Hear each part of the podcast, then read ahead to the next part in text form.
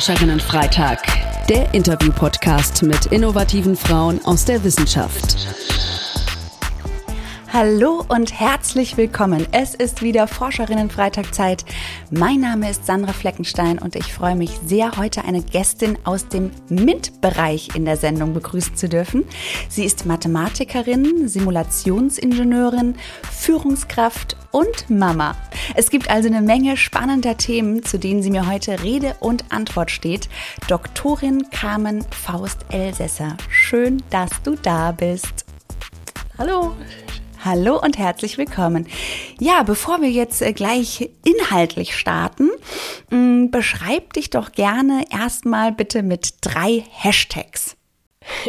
ähm, ich, den ersten hast du schon gesagt. Ich würde tatsächlich immer noch sagen Mathematikerin, ähm, dann äh, Produktentwicklerin in der Zwischenzeit und ähm, ja, Mama und Führungskraft als eines. Okay, sehr gut. Vielleicht lassen wir auch bei dir vier durchgehen. Das ist okay. Äh, du hast schon gesagt, der erste ist Mathematikerin. Ne? Mm, wo kommt denn deine Affinität für Zahlen und äh, Technik her? Also hast du dich schon als kleines Mädchen dafür interessiert oder gab es vielleicht so eine Art Schlüsselerlebnis? Also es war irgendwie schon, eigentlich schon immer eher, dass mir so dieses mathematische Zahlendenken mehr lag jetzt als zum Beispiel Sprachenlernen oder so. Ne? Also das war irgendwie schon immer so. Ich habe dann in der Schule wirklich ganz großartige Lehrerinnen gehabt, die ähm, uns, also uns und wir waren so eine Clique äh, Mädels, aus denen die alle in den MINT-Bereich gegangen sind, dann später, die schon immer wunderbar gefördert haben, waren dann bei den äh, Schülerwettbewerben. Wir hatten Mathe-AGs und auch damals in der Zeit war gerade modern, dass man un Unterricht nur für Mädels gemacht hat, also äh, die Klassen geteilt hat in Mädchen und Jungen und da den Matheunterricht dann so gemacht hat. Und da wurden wir halt echt großartig gefördert und das hat, da war es dann in der Schule schon ganz früh klar, okay, es geht halt in den MINT-Bereich. Und dann war noch die Frage, dann war während der, ja, kurz vorm Abi dann immer noch diese Frage, okay, was jetzt in diesem MINT-Bereich? Und ähm, ja, dann war auch ganz klassisch in der Schule Studiumsvorstellung. Also ich habe in Heidelberg äh, ähm, Abitur gemacht und dann eben dort auch studiert. Und da kamen Leute dann von der Heidelberger Uni, haben vorgestellt, was man da so Tolles studieren kann. Und ähm, da hat äh, ein Professor damals vorgestellt, dass es einen neuen Studiengang gibt und in Heidelberg und der war Mathematik mit Ausrichtung wissenschaftliches Rechnen, hieß das, ein bisschen sperriger Name, beinhaltet aber, ähm, dass man eben ganz explizit angewandte Mathematik äh, macht und da schon immer die viel Numerik mit dabei hat und das, das, das genau das ist es. Also Mathematik als dieses spannende Fach, weil ich hat schon wirklich diese Theorie gereizt, aber nicht nur im Elfenbeinturm, sondern in der Anwendung. Und so okay. kam es dann. Du hast gerade erwähnt, du wurdest äh, glücklicherweise oder eure Mädelsklicke wurde glücklicherweise mhm. schon sehr früh auch gefördert in diese Richtung, auch von Lehrerinnenseite. Also waren da auch weibliche Lehrkräfte, die eben aus dem MINT-Bereich MINT kamen, die ja. dann äh, euer Potenzial entdeckt haben und gesagt haben, gerade die Mädels, die müssen wir da fördern oder wie war das bei dir? Ja, also wir hatten tatsächlich eine, eine ganz großartige äh, Mathelehrerin, so in der 10., 11. Klasse rum, die also wirklich ganz großartig dieses, dieses Potenzial erkannt hatte und dann nachher auch in den, also wir hatten noch Leistungskurse damals, eben auch die, ähm, dann der Mathe-Leistungskurs und der Physik-Leistungskurs, beides von Frauen, also von Lehrerinnen gemacht. Wow. Was, ja, also wirklich. Und ähm, da auch schon, und die, ähm, die haben wirklich immer einen Blick dafür gehabt, dass eben auch sie gucken, dass eben auch die Mädels ähm, in dem Bereich äh, gefördert werden, ja. Kann man sagen, waren diese Lehrerinnen für dich so eine Art Vorbild? Oder welche Vorbilder hattest du in diesem Alter? Nee, das waren, also das waren gerade die, die beiden waren, glaube ich, waren schon ein Vorbild. Die, ähm, die eine, ähm, also die, die Mathematiklehrerin, die war dann eben die, die auch so diesen Familien und Arbeiten Thema schon verbunden hat. Er hatte zwei Töchter und für die war das völlig klar, dass sie trotzdem eben weitermacht. Wurde später auch mal noch Re Rektorin von einem Gymnasium und so. Also der war das völlig klar, dass das geht. Und das war dann so ein Vorbild. Und die Physiklehrerin ähm, war selbst promovierte Physikerin. Und äh, da war dann auch irgendwie schon dieses eben auch man, also davor kannte ich dann nicht so viele promovierte Physikerinnen und da war dann irgendwie schon klar, dass äh, ja, das geht eben als Frau auch. Ne? Das war, also ja, das war schon Vorbild, die beiden, ja es geht als Frau auch und äh, du fühlst dich irgendwie berufen, diesen, diesen Weg auch einzuschlagen. Das äh, ja. klingt spannend. Du hast gerade schon gesagt, du hast Mathematik an der Universität Heidelberg studiert und darin ja dann auch promoviert. Äh, wie erging es dir da als Frau im MINT-Bereich, so während des Studiums?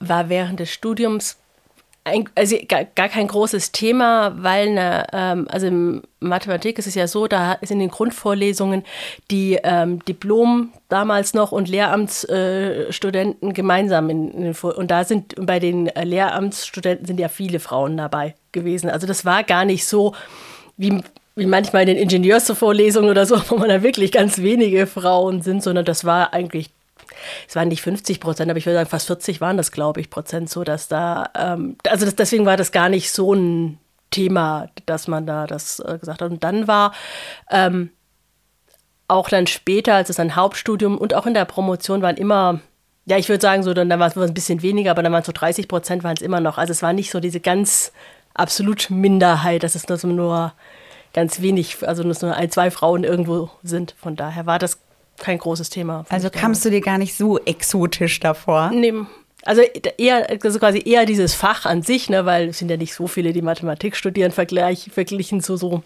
den anderen MINT-Fächern. Aber, ähm, äh, aber das war eher das Exotische, aber nicht als Frau. Okay. Nach deiner Promotion hast du direkt auf die Industrieseite gewechselt, nämlich zu Robert Bosch, und zwar in den Automotive-Bereich. Aus welchen Gründen? Also wie passen Mathe und Autos zusammen? ähm, also es war zuerst, also vor der, während der Promotion sozusagen kam, war für mich irgendwann klar, die Hochschule ist nichts für mich. Also dieser Hochschulbetrieb, das da, das, das ist einfach mir dann doch zu theoretisch gewesen. Also ich wollte dann doch was Angewandtes. Und ähm, ja, und dann habe ich, dann, dann, dann, dann guckt man ja irgendwann mal. Und ähm, ich habe dann eben geguckt, wo kann man ähm, ja, ihre Numerik, Optimierung, Simulation hatte ich dann ja äh, gemacht in, äh, auch im Studium und der Promotion überlegt, wo kann man das spannend anwenden. Und ähm, da ist Automotive eben gar nicht so weit weg. Also die, ähm, die, da wird eben sehr, sehr viel simuliert, da wird viel gerechnet. Und ähm, dann, und sie hatten offene Stellen, das kommt auch noch dazu. Und so kann, ähm, kam ich dann eben ähm, auch tatsächlich über so ein Frauen-Event, wird dann irgendwie so Frauen und Women at Work hieß das, glaube ich, ähm, wo verschiedene Firmen sich vorgestellt haben und da war eben auch Bosch und so kam ich dann äh, zu Bosch, genau. Du bist ja Simulationsingenieurin. Äh, was ist eine Simulationsingenieurin und was macht man da in diesem Beruf? Also ich habe als Simulationsingenieurin angefangen. Ich bin in der Zwischenzeit Gruppenleiterin, also selber simuliere ich jetzt in der Zwischenzeit gar nicht mehr. Aber als ich angefangen habe, ähm, habe ich also wirklich am Rechner eben physikalische Probleme numerisch abgebildet. Also äh, und dann eben geguckt, ähm, wie warm wird das Steuergerät zum Beispiel. Also wir entwickeln Steuergeräte, das heißt, ähm, alles, was im Auto an Elektronik irgendwas regelt, irgendwas steuert. Also in der Zwischenzeit bin ich im Bereich von den äh, Lenkungen und Bremse. Das heißt, ähm, wenn man auf das Bremspedal drückt, dass eben nicht so nicht wie früher einfach nur gebremst wird, sondern das ABS, ESP eben die Bremsung so steuert, dass man noch lenken kann, dass die Räder nicht blockieren und so weiter. Ne? Und das, das macht, da ist Elektronik mit drin. Und diese Elektronik ähm, muss im Fahrzeug darf die nicht zu heiß werden, sonst geht sie irgendwie kaputt. Die darf, wenn so ein Fahrzeug irgendwie mal schüttelt, weil es über eine, schlecht, über so eine Schlechtwegstrecke fährt, dann darf die auch nicht kaputt gehen. Und ähm, wenn es irgendwie drauf regnet und unten alles im Fahrt nass und feucht ist, darf das auch nicht äh, da irgendwie die Elektronik kaputt machen. Und dass man das eben vorher schon weiß, ähm, wie warm wird das, funktioniert das, bevor man die ersten Teile aufbaut, da, da simuliert man und das habe ich dann zuerst gemacht. So, wir sind ja jetzt inhaltlich schon äh, sehr nah an deiner Innovation dran. Äh, datenbasierte Steuergeräteentwicklung. ähm, und du bist ja auch zweifache Mama. Äh, wie erklärst du denn deinen Kindern, an was du da arbeitest? ähm, ja, die, die, sind, die sind sechs und vier momentan noch. Äh, wir gucken, dass das Auto fährt, ist momentan noch eine Stelle. Wir gucken, dass das Auto fährt. Die Mama rechnet da ein bisschen, dass das Auto dann gut fahren kann. Genau, so erkläre ich es. Ich würde jetzt so sagen, was wir jetzt wirklich machen, ist in der Zwischenzeit, ist, ähm, es gibt ja äh, die Möglichkeit, eben sehr viele Daten zu erfassen, sei es, wie die, wie die Fahrzeuge nachher fahren, wenn die dann im Feld eben fahren, aber auch in, ähm, in unseren Werken. Das heißt, wer, wer baut dann irgendwie Millionen von diesen Teilen auf und dann sind die natürlich nicht alle gleich. Die sind in Wahrheit streut sich da alles ein bisschen und dann habe ich da Verteilungen und das wirkt sich dann wieder aus auf ähm, meine Belastung, die ich dann nachher in diesen äh, Geräten sehe. Und diese Schnittstelle ähm, zu unseren Werken und zu ähm, einem Musterbau, wenn eben die ersten Teile mal als Muster aufgebaut werden, da sind wir dran, dass wir das eben nicht nur die auf physikalischer Ebene, also früher hat man immer auf das Teil genommen, das aufgebaut wurde und hat es vermessen, ne? ähm, sondern eben auch digital bekommt. Das heißt, man eben beim Aufbauen mitmisst, wie groß, wie klein, wie dick, wie dünn ist das und wir diese Daten dann eben sofort schon bekommen und wir die dann eben nicht nur eine Variante in der Simulation haben, sondern mehrere und so dann eben diese, diese Einflüsse schon ähm, noch besser berechnen können. Und was macht deine Innovation so spannend für den Markt? Ähm, es ist eigentlich ganz, ne, die Autos soll, die, oder die, die äh, Steuergeräte sollen am Ende funktionieren, das möchte jeder und jeder möchte nicht so sonderlich viel Geld dafür zahlen. Also sie sollen möglichst günstig werden. Und ähm, das heißt, man muss immer gucken, dass man genau weiß oder immer genauer weiß, wann funktioniert dieses Gerät. Und dann muss ich eben mich immer mehr an, auch an diese Grenze hinlegen, ähm, dass es eben noch funktioniert, aber halt nicht kaputt geht, aber gerade so noch tut. Weil normalerweise ist halt immer, wenn es länger funktioniert und besser funktioniert, wird es teurer. Und ähm, das möchten wir ja alle nicht, weil so Autos sind schon teuer genug. Ne?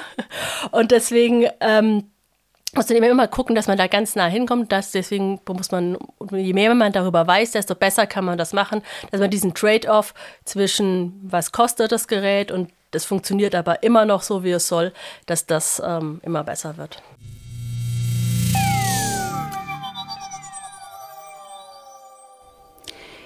Ich stelle mir jetzt mal vor, das ist ja seither, sollte das ja das Ziel sein bei der Entwicklung von Geräten oder in dem Fall Autos. Was ist wirklich das Innovative an der Arbeit, die du da machst? Was ist das Neue ja, daran?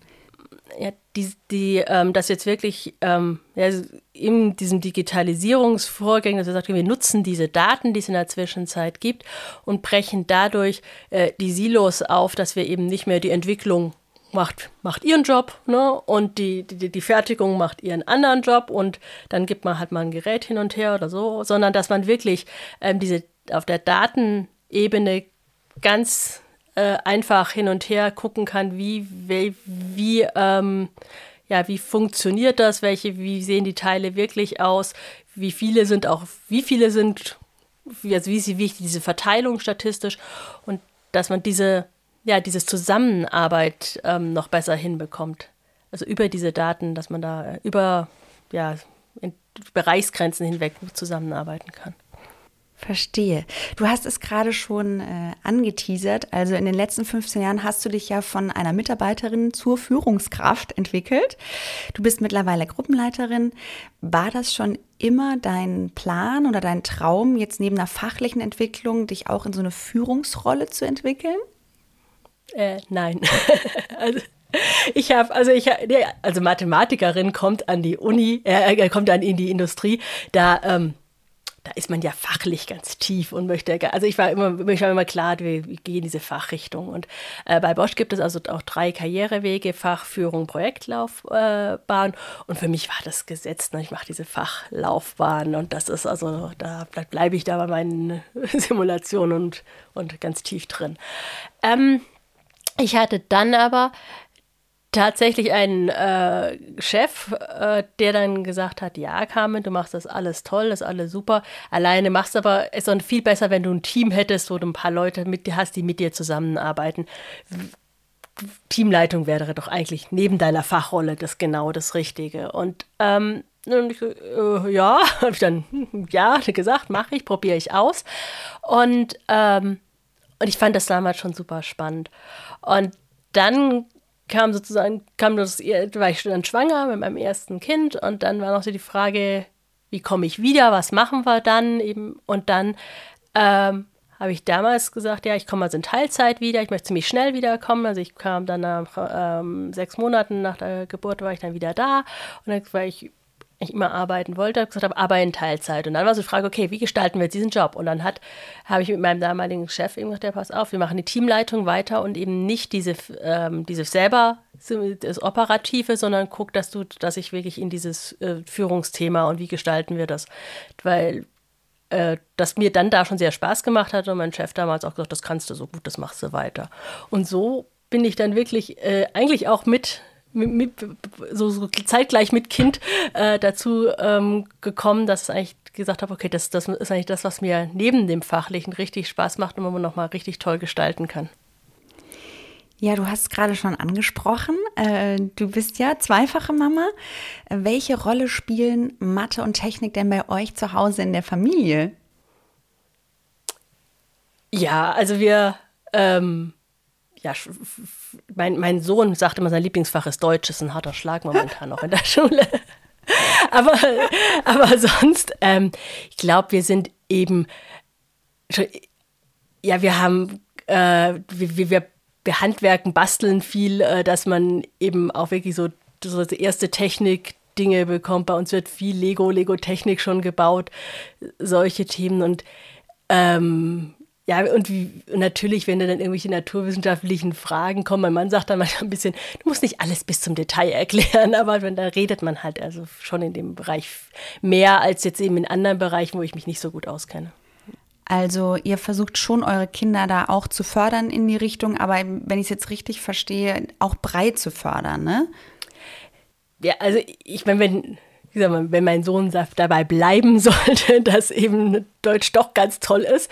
Und er in andere, soll er ja auch in seine in die Richtung gehen können, die er also möchte, also alle beide, ne, die sollen ja in die Richtung gehen können, die, machen, wie sie, die sie wollen. Wir versuchen anzubieten, die, die Vielfalt, was es so gibt, was, was ich wirklich ein schweres Thema finde, weil der Tag hat auch bei Kindern nicht so viel, nur begrenzte Stunden. Und ähm, also man muss und da eben, dass man da aus allen Bereichen sowas äh, anbietet, also finde ich ist schon eine Aufgabe. Ähm, wird bei uns eher so ein bisschen dieser naturwissenschaftliche Bereich stärker im Fokus sein, aber wir, aber wir versuchen halt auch, ähm, das breit zu machen, dass sie wirklich sich dann am Ende so entwickeln können, wo sie halt hinwollen. Ja. ja. Äh, Du hast es eben erwähnt, ähm, du bist, es ging quasi parallel, du bist in Teilzeit gegangen und dann in die Führungsposition. Äh, wie funktioniert Vereinbarkeit von Beruf und Familie bei euch? Also wie organisiert ihr euch als Familie? Ja, also in der, ne, jetzt in der Zwischenzeit, also gesagt, die, die, die zwei sind jetzt vier und sechs Jahre alt, der Große ist sind dieses Jahr in die Schule gekommen, die Kleine ist noch im Kindergarten mit verlängerten Öffnungszeiten. Wir haben dann die äh, schöne Situation, dass wir noch eine Oma am Ort haben, die auch äh, die Kinder zweimal die Woche abholt und darüber hinaus arbeite ich jetzt eben 30 Stunden und bei meinem Mann, der arbeitet Vollzeit, sind aber 35 Stunden. Also es ist, bei mir wären Vollzeit 40 Stunden und ich sage, das kriege ich also momentan nicht geleistet. Und ähm, bei meinem Mann, wie gesagt, diese 35, das, das geht dann schon. Und ähm, ich, jeder von uns hat sozusagen seine zwei langen Tage, wo man dann auch wirklich Open-End äh, arbeitet. Und ähm, ich habe dann zwei Tage die Woche, wo ich einfach die ähm, Kinder abhole. Und das heißt für mich aber auch, um zwei hole ich die Kinder ab. Ich egal was ist. Ne? Es macht sonst keiner. Die würden dann im Kindergarten und an der Schule stehen. Ich, ich gehe da hin. Und das ist in meinem Kalender blockiert äh, und das ähm, weiß jeder und das ist, ist halt so. War dann auch tatsächlich, dass ich, also dass ich in die Gruppen, also ich bin in die Gruppenleitungsrolle dann ähm, in Teilzeit, da habe ich auch 30, in diesen 30 Stunden schon, habe ich dann gewechselt und habe das dann eben mit meinem jetzigen Chef gesagt, du, ja, also ich, ich würde diesen Job sehr, sehr gerne machen, aber das ist halt eine Randbedingung. Und ich habe diese zwei Tage die Woche, da ist halt so. Und, ähm, und das ging dann das auch ohne Probleme so durch? Ja, Ja. Okay, ihr habt natürlich jetzt auch den Vorteil, dass die Oma noch vor Ort ist, äh, was natürlich toll ist und Erleichterung. Ähm, was wünschst du dir gesellschaftlich strukturell, um Frauen gerade eben in so auch in so technischen Führungspositionen, äh, damit man die Vereinbarkeit von Familie und Beruf erleichtert? Gibt es da irgendwas, wo du sagst, das, das hätte mir, das würde, das würde mir helfen? Ja, ich glaube, gerade diese Flexibilität in der Arbeitszeit, ne? Also dass man, weil, also ich meine, andere Familie mag das anders sein, aber bei uns wäre das nicht vorstellbar mit zweimal 40 Stunden. Also ich weiß nicht, wie man das organisiert kriegen soll. Also wir, wir schaffen das nicht. Und ich finde so, auch wenn ich das bei meinen Mitarbeitern oder bei, bei, bei Freunden sehe, ich, das sind alles immer diese ungefähr so, so diese ne, zwischen 60 und 70 Stunden schafft irgendwie, glaube ich, so eine Familie äh, Erwerbsarbeit und dann noch die Familie und dann noch die, die Kinder irgendwie genau eine Care-Arbeit nebenher oder äh, dazu. Und, ähm, und da muss man nur gucken, wie man es aufteilt. Und ich finde wirklich dieses eben wegkommen von diesem Gedanken, man muss auch als Führungskraft immer ähm, ja, verfügbar, erreichbar sein. Weil ich finde, wenn man sich ganz ehrlich ist, auch die, die in Vollzeit arbeiten, sind ja nicht immer für alle erreichbar. Ne? Also die sind auch in der Besprechung, die sind auch auf Dienstreise, die sind auch irgendwo, ne? die sind nicht immer da. Und da äh, eben aber, aber es ist halt in den Köpfen oft, dass man immer da sein muss. Und die, da dieses Umdenken, das finde ich wichtig. Und also ich habe wirklich einen Chef, der das, für den das gar kein Thema war. Ich weiß aber auch, es gibt andere. Und ähm, dann freut es mich natürlich sehr, dass du da äh, wieder mal so äh, einen Glücksgriff hattest, quasi schon früher bei den Lehrerinnen, jetzt bei dem Chef, der dir eben diese flexiblen Arbeitszeiten ermöglicht und dich auch da fördert. Ähm, jetzt äh, gehen wir noch mal kurz auf äh, deine Funktion als Gruppenleiterin ein. Da hast du ja auch die Möglichkeit, äh, quasi Mitarbeitende zu fördern, sage ich jetzt mal. Mm, du bist wahrscheinlich ja auch für die Akquise neuer Mitarbeitenden zuständig. Also gehe ich jetzt einfach mal von aus. Mhm. Ähm, ja. Stimmt es? Ja, ja, stimmt. Merkst du, dass sich Frauen gerade in so Vorstellungsgesprächen anders präsentieren als Männer? Ja. Inwie also inwieweit? Finde, ja, ähm, wenn man quasi, also eine Gruppe hat ja eine Stellenbeschreibung, die ist irgendwie ausgeschrieben und ähm, Männer erzählen dann eigentlich immer oder zumindest der Großteil, was sie alles können. Und ob da, wenn da drei Punkte sind oder auch fünf oder zehn, die sie nicht können, da wird einfach nicht drüber geredet. Ne? Die erzählen selbstbewusst, was sie können. Und Frauen, habe ich gemerkt, die gehen oft eher in dieses, na, ich erzähle halt auch noch ganz ehrlich und wie ich und freundlich, wie ich bin, äh, was ich nicht kann. Und, ähm, und das ist, und dann immer so, teilweise eben so vorsichtig. Ne? Und äh, das ist schon fast, schon ein bisschen, finde ich, dann so dieses Licht unter, Chef, unter den Scheffel stellen. Also gerade im Vergleich, weil ähm, die können oft genauso viel und stellen es aber halt viel kleiner da oder die Männer viel größer und aufgeblusterter. Das kann je nachdem, wie man sieht. Ne? Und das finde ich wirklich so ein Thema, äh, das mir aufgefallen ist. Ja. Das heißt, welche Tipps hast du für Frauen, um sich gerade in so Vorstellungsgesprächen gut zu präsentieren? Gib doch unseren ZuhörerInnen da gerne mal was mit auf den Weg. Ja, also äh, wirklich selbstbewusst und man, also man soll ja nicht lügen, ne? das will ich nicht sagen, aber man muss ja auch nicht von vornherein die Leute darauf stupsen, was so noch die offenen Punkte sind oder wo die Schwierigkeiten sind, sondern man, man kann ja mal damit anfangen, was man kann und was gut ist. Und dann kommt man zu dem Rest dann schon und, wenn, und dann, dann, macht man das auch ehrlich, ne? Also, aber eben diesen Fokus auf das äh, legen, was man Tolles kann und die Frauen können ganz viel Tolles. Das stimmt. Ja, jetzt haben wir zusammen äh, mal uns deinen Arbeitsalltag angeguckt und ähm, auch, was du dir wünschen würdest, was ne, so das Leben als weibliche Führungskraft erleichtern würde. Ähm, äh, jetzt möchte ich gerne mit dir nochmal am Ende der Sendung kurz gemeinsam zurückschauen. Und zwar zurück ins Jahr 1999. Zur kam, die gerade als Studienanfängerin in ihren ersten Mathe-Vorlesungen sitzt. Mit dem Wissen von heute, was möchtest du deinem jüngeren Ich mit auf den Weg geben? Hör darauf, was du möchtest. Und also nicht so, also nicht so sehr, es ist passiert drumherum so viel und es wird auch so weitergehen, dass ganz viel passiert. Und nicht darauf also nicht nur darauf reagieren, was drumherum passiert, sondern immer sich selbst überlegen, was möchte ich, was ist gut für mich und dann in, und dann in der Umgebung suchen, wie kriege ich das ähm, gewuppt, dass es in die Richtung geht und nicht andersrum erst gucken, was braucht die Welt drumherum und mich dann anpassen. Das sind schöne Schlussworte von dir. Äh, vielen Dank, liebe Kam, dass du dir heute Zeit für uns genommen hast und uns Einblicke in dein Leben, in deinen Lebenslauf, in deine Innovation ermöglicht hast.